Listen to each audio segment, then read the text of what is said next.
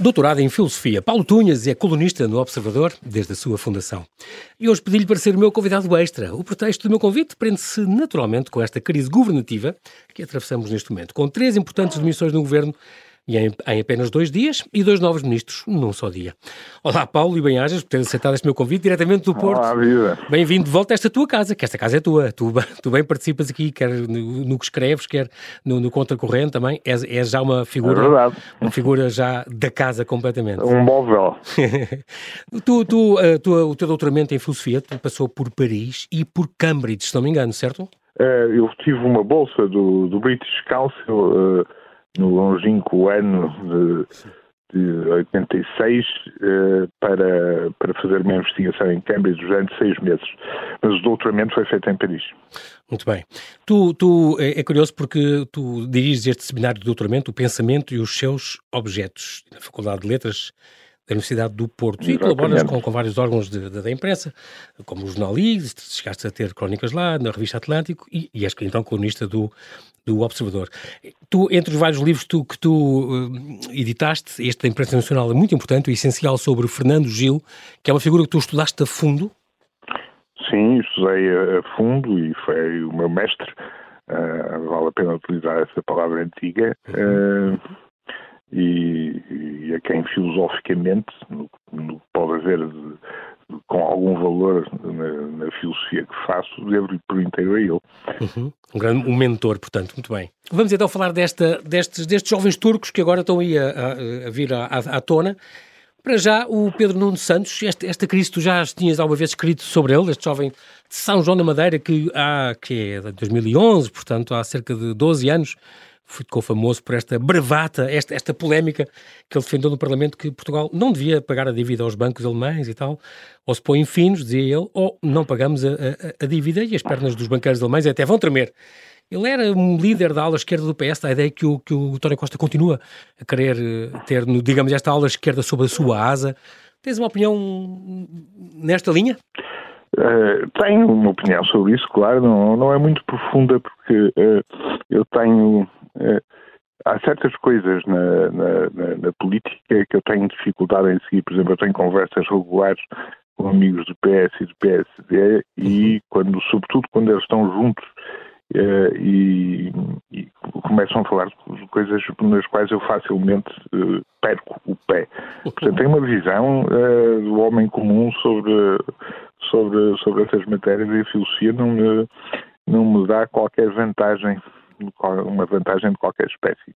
Uhum. Mas uh, já devo ter escrito sobre Pedro Nuno Santos, sem dúvida, uh, sobre as, uh, as bravatas do Pedro Nuno Santos, sobre essa coisa de pôr as pernas dos banqueiros alemães e franceses a tremer, exato. A tremer e, e, e tem uma ideia geral do Pedro Nuno Santos, quer dizer, uh, que mais do que uma do que uma doutrina, ele tem uma pose.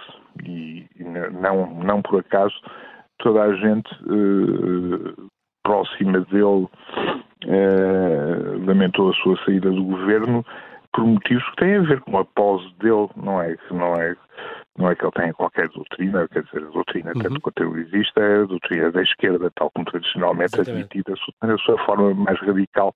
Mais radical não, mas uh, sob uma forma dura.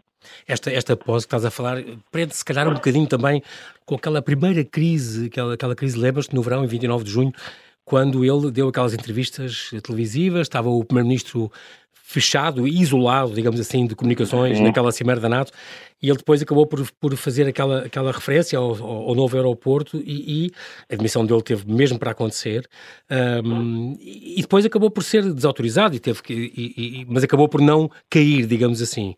E ele próprio tomou essa atitude de, por exemplo, achar que não valia a pena dialogar com a oposição porque eles não, não, não iriam tomar, não, só iriam perder tempo e tal. E o Primeiro-Ministro foi confrontado com essa decisão, digamos assim, eh, que afinal não tinha ajudado a tomar. Esse, toda essa cena, todo esse episódio, tu, para ti é um, é um muito símbolo dessa, dessa atitude dele? A mim, esse episódio, uh, tirando aquela cena de auto-humilhação absolutamente uh, deprimente uh, que, que, que, ele teve quando, quando, quando, quando, exatamente, quer dizer, quando pediu desculpa ao António Costa pela, pela traição. Uh, e, depois de à revogação, continuar é? a colaborar com ele. Uhum. Sim, isso revela muito sobre o, sobre Pedro Nuno Santos, sem dúvida, mas do meu ponto de vista revela muito mais sobre, sobre o António Costa, uh, que é porque manifesta uma característica que é notória desde o princípio, que é a apetência do António Costa pelo informe. Uh, uh, a apetência do António Costa pelo informe. Uh, e, aliás, é curioso que um, alguém dotado de uma tal apetência pelo informe entre em conflito com o Ministro das Infraestruturas. Exato. Uh, mas, uh, mas ele, ele, gosta do informe, ele dava-se bem na geringonça porque haviam, esse lado do informe estava muito presente. Uhum. e, e o problema do informe é que, primeiro, Uh, não é permitido, uh, estando nessa situação de informidade sistemática, conceber ideias para o país, ideias estruturais, como ele gosta muito de dizer quando se refere a coisas que não são nada estruturais, de resto. mas mesmo em relação a políticas conjunturais, ele é incapaz de ter uma ideia sólida para o futuro. Uh, tirando esse otimismo que ele manifesta, que não é uma, não é uma ideia nenhuma, como é óbvio. Sim, é um estado de espírito, não é? Digamos assim. É, e ainda por cima, quer dizer, é um otimismo muito curioso, porque é como se tudo o resto uh, à face da Terra uh, corresse muito mal, tirando Portugal, que corre otimamente bem.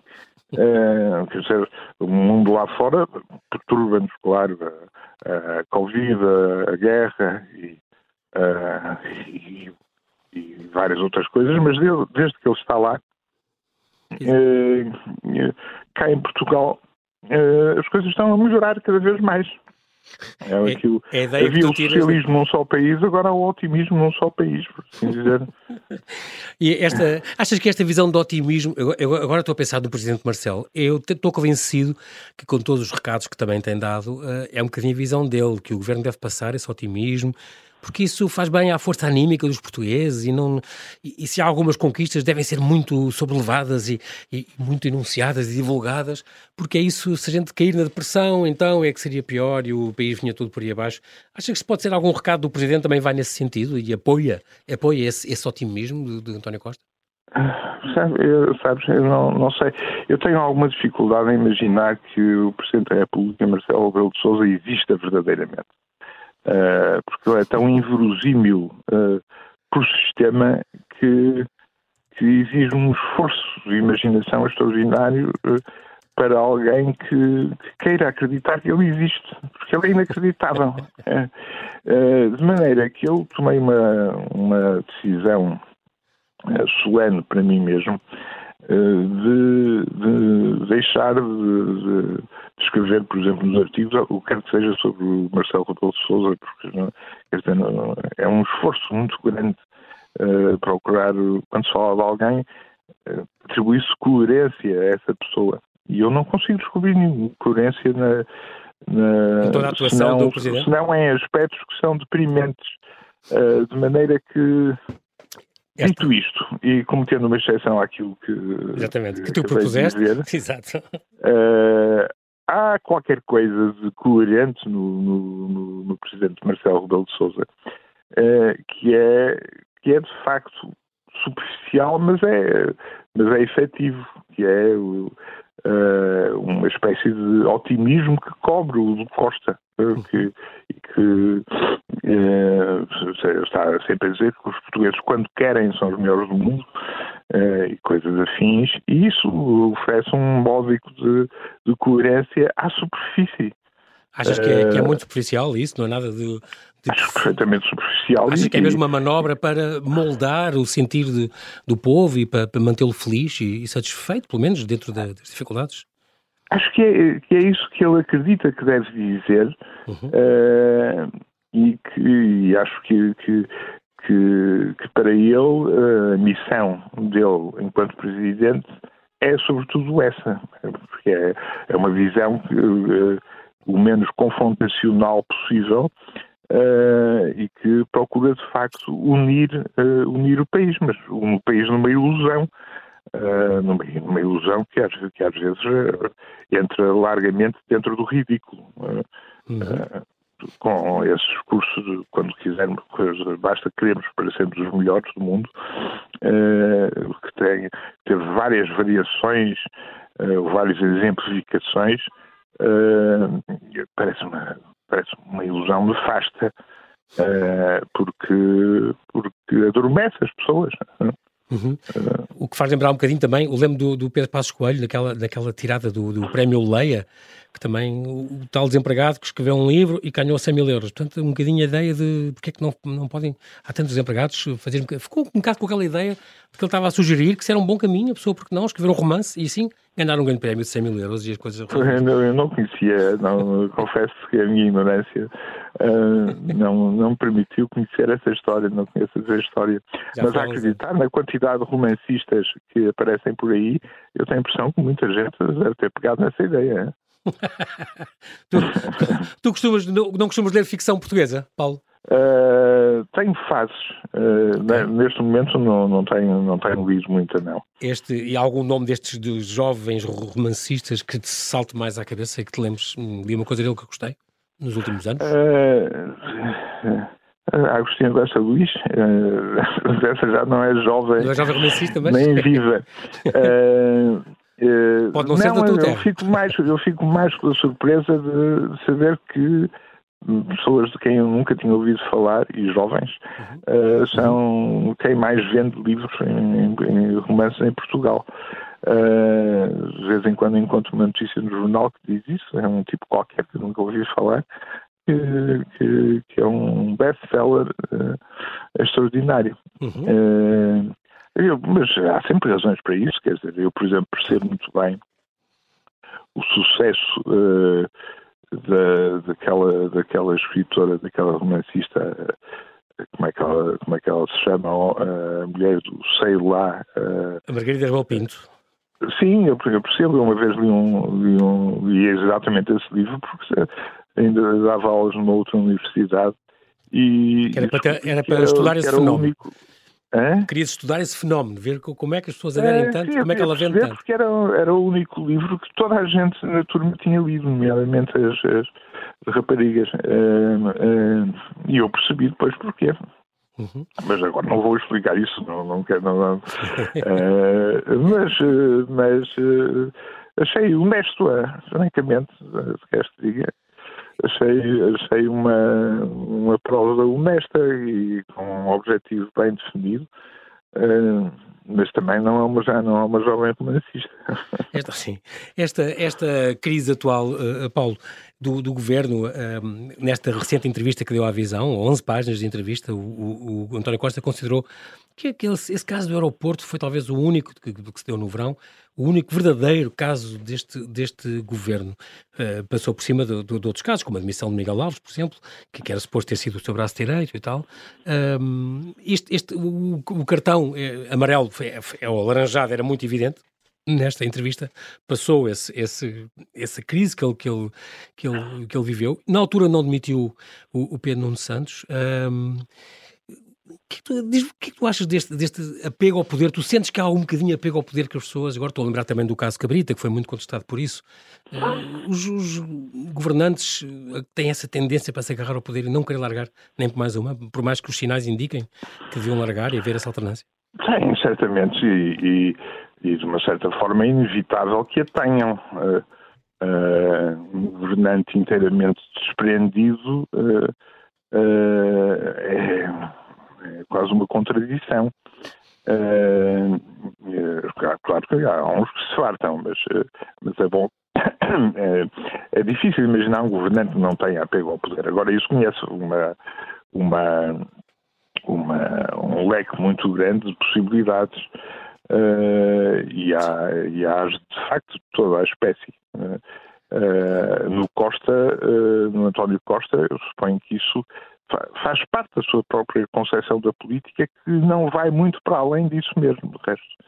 Uh, o núcleo não apenas uh, emotivo ou, ou subjetivo da sua ação política é a própria substância do seu programa político. Uhum.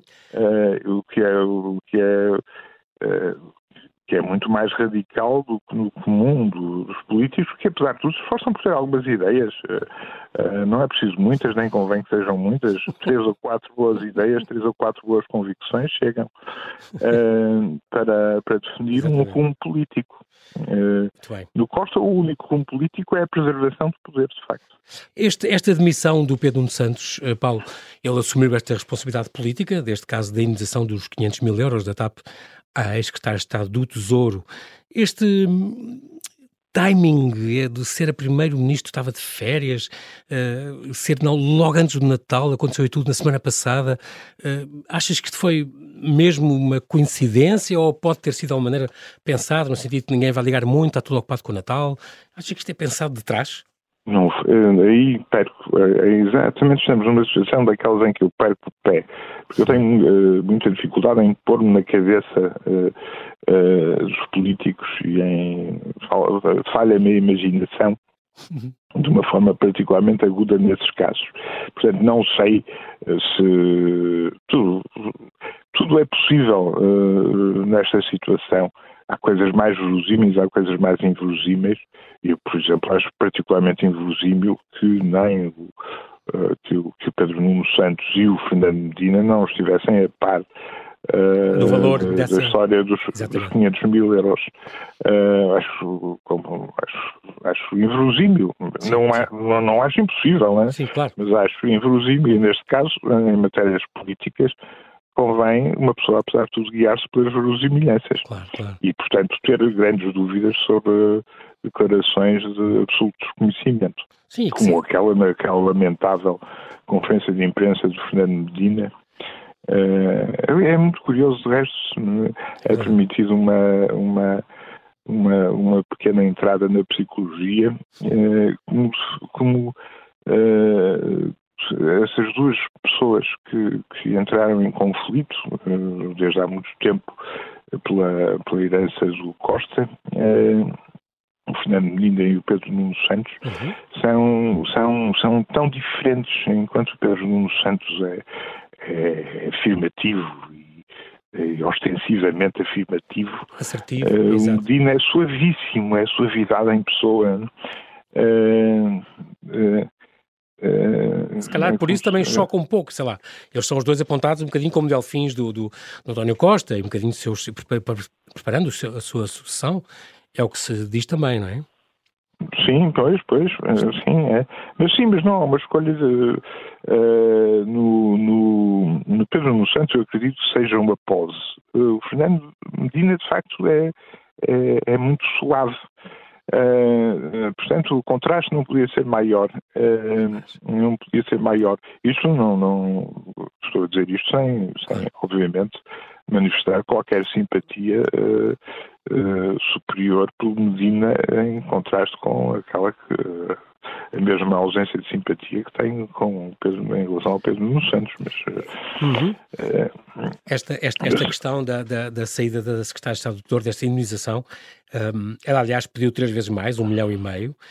Um, achas que o Estado pode interferir? Quer dizer, por um lado, o acionista do Estado não se pode envolver numa gestão de, uma empresa, não é?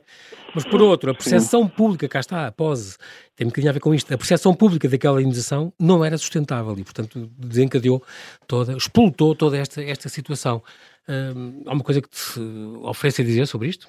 Para começar, eh, muita gente tem notado que a própria questão da legalidade da indemnização é discutível. Sim. Eh, mas aí eu não tenho instrumentos jurídicos de forma claro, alguma claro. Eh, para discutir a questão.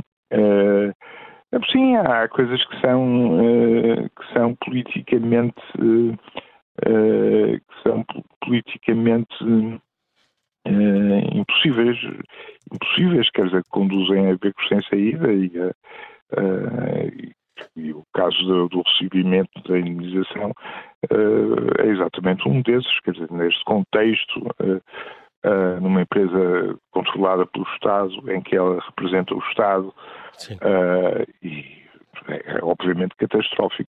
Se se o poder político tem legitimidade para para tomar uma decisão que retire, por exemplo, uma fatia dos 500 mil euros, não sei, isso aí faz parte das, das esquemas legais que se verificam ou não se verificam, não faço, uhum, uhum. Uh, não faço ideia. Em todo caso, uma coisa eu tenho a, a, certeza, tudo isto tem diretamente a ver com a tal informidade que eu referi há pouco do Costa e essa espécie de indiferença uh, altiva e irritada que ele tem uh, manifestado, uh, sobretudo nos últimos tempos.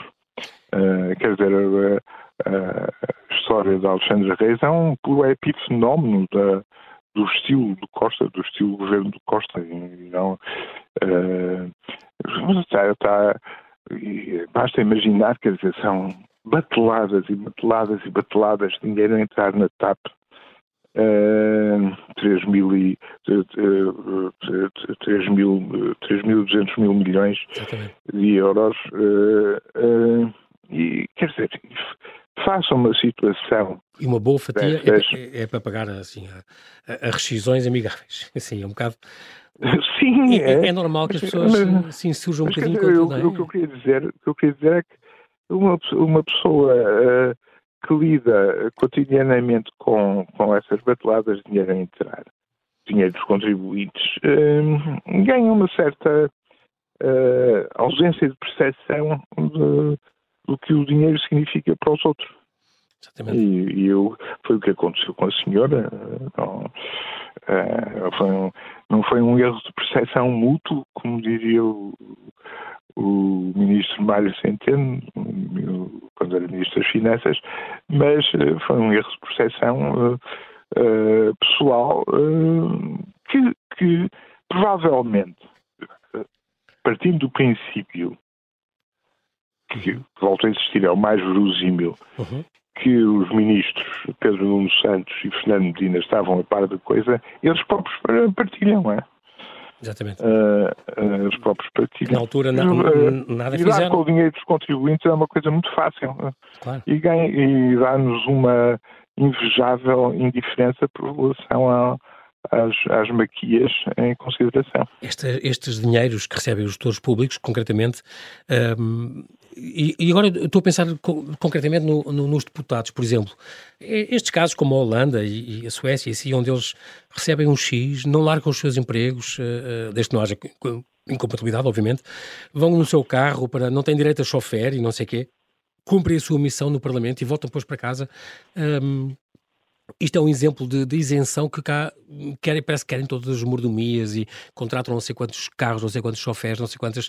Uh, isso choca-te um bocadinho quando lês notícias dessas, de, de, das mordomias do, do, governo que afinal vai, vai engordando em vez de diminuir, como foi prometido. Isso choca-te claro, alguma coisa? Claro, que me choca, claro que me choca, sim.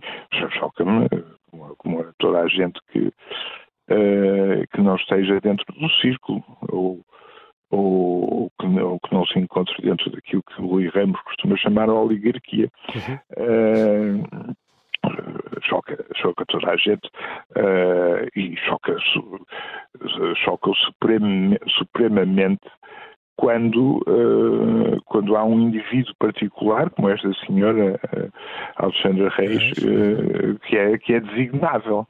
Mas, mas Uh, e até nesse, desse ponto de vista até é injusto, uh, há uma certa injustiça para com ela, porque estas coisas passam-se de uma forma ou de outra, certamente, com uma data de personagens invisíveis. Claro, que estão envolvidos, é? É? Mas, mas se nós temos esses bons costumes, uh, e se Portugal está tão ótimo como o Primeiro-Ministro indicou, uh, até na mensagem de Ano Novo, devem ser a Suécia e a Noruega que estão na cauda da Europa. Uh, uh, uh, há bocado falaste da, da, da, entrevista de, de 11 páginas que ele deu à visão. Uhum. Eu lia da primeira à última linha, foi um, um pequeno tormento, uhum. mas a mensagem do ano novo não lhe fica atrás. Uh, uh, porque naquele otimismo num só país que ele, que ele devora, uh, diz-nos, por exemplo, há coisas que em 2030 vão estar ótimas, outras em 2040. Uh, nem sei se, se, há outras que só em 2050. Uh, quer dizer, é cómico. Uh, é cómico. Uh, também do, do, do, Presidente, a mensagem do Ano Novo, uh, também falava em maioria, maioria, absoluta e, portanto, responsabilidade uh, absoluta. E deu estes, também estes recados. Uh, nós temos uma vantagem comparativa, dizia, dizia o Marcelo, que é muito rara na Europa e no mundo democrático, a que se chama estabilidade política. Ainda mais, ainda mais com a tal maioria absoluta e tudo. Por isso, com responsabilidade absoluta. Não devem desbaratar a estabilidade por erros ou por, ou por inação. Achas que, o, neste caso, o Presidente da República poderia ter uh, demitido o, o, Parlamento ou, ou, ter alguma influência maior? Ou, ou portou-se bem neste, neste, caso? Isso obriga-me a abrir uma segunda exceção à minha regra geral, a regra geral de não falar do Presidente, Presidente? da República uh, e de não pensar muito nele também, é um complemento importante dessa regra geral. Uh, porque acho que, de facto, a mensagem foi até mais dura do que aquilo que seria de esperar, embora outras pessoas possam lamentar que não tenha sido suficientemente dura. Uhum. Uh, a interpretação geral, é, tanto quanto eu percebo, é que ele que tem faro para, para a opinião pública e para aquilo que as pessoas uh, pensam na rua, uh, receia ser chamuscado por uma, por uma perceptível queda de popularidade do governo. Uh, e daí uh, ter ganho coragem e ter feito aquelas críticas. Mas eu estou convencido que no, no, no, no substancial o António Costa é absolutamente imune a esse, a esse, uh, esse tipo de, de, de, advertências e que a descolagem uhum. da realidade do próprio António Costa, que foi acentuada, de resto, já pela crise do governo, mas, eh, mas, eh, mas que pré-datava a crise do governo, uh, e de que o exemplo maior é exatamente a dizer que o país está ótimo, porque em 2030 vamos ter mais qualquer coisa, ou, ter, ou em 2040 mais qualquer coisa, e por aí adiante. Essa descolagem da realidade é perceptível e cómica uh, e trágica, claro, para o país. Mas para o António Costa não, ele, ele vai uh, ele vai passar por entre os pingos da chuva de, dessa mensagem presidencial. Eu estou convencido que, que ele não vai afetar grandemente. Uh, e vai continuar com, com com, com uh, o mesmo tipo de escolhas que faz dentro do governo, quer dizer, já tinha havido casos das, das, das, famílias, estavam as famílias lá todas juntas, à mesa uhum. do Conselho de Ministros. Uh, agora a coisa permanece ainda com mudança de pessoal dentro do próprio governo. Uhum. Uh, a substituição, por exemplo, do Pedro Nuno Santos pelo, pelo João Galamba, João Galamba. Uhum. o que mostra que as infraestruturas não são uh, particularmente bem educadas, por tradição, aparentemente cá. uh, Ele que é conhecido, é conhecido também pelo seu, pelo seu feitio explosivo, não é? O, o, João Galamba. Apesar de ser, ser pronto, uh, tem fama de estudar bem, tem, estuda bem os dossiês, é um executante mas é. realmente ficou famosa também aquela polémica que ele, que ele classificou no Twitter de Strumo, um programa da, da Sandra Felgueiras, aquele da sexta às, às nove da RTP. Um... Entre milhares de outras coisas. Exatamente. É por isso que eu acho que a explosiva é um adjetivo, um bocado simpático demais, uh, mas eu não me permito propor um, um adjetivo substituto. Uh, uh, mas creio que as coisas vão continuar na mesma até, até a informidade uhum. se tornar insuportável. Porque a, a natureza e a, e a e a natureza política também, a natureza das sociedades, requer formas uh, e não pode sobreviver eternamente na informidade, de maneira que quando Uh, quando tiver que ser, será. Quando a informidade for tão incompatível com a realidade. Há uma disrupção que... qualquer, um salto qualquer que tem que ser dado, então, nesse caso. Sim, sim, mas eu não, não estou a ver António Costa a tomá-lo só se, se desse aquilo que o Kant chamava uma revolução do caráter inteligível. eu não, não estou a ver o António Costa a ser, a ser, a ser treito a, a transformações num caráter inteligível.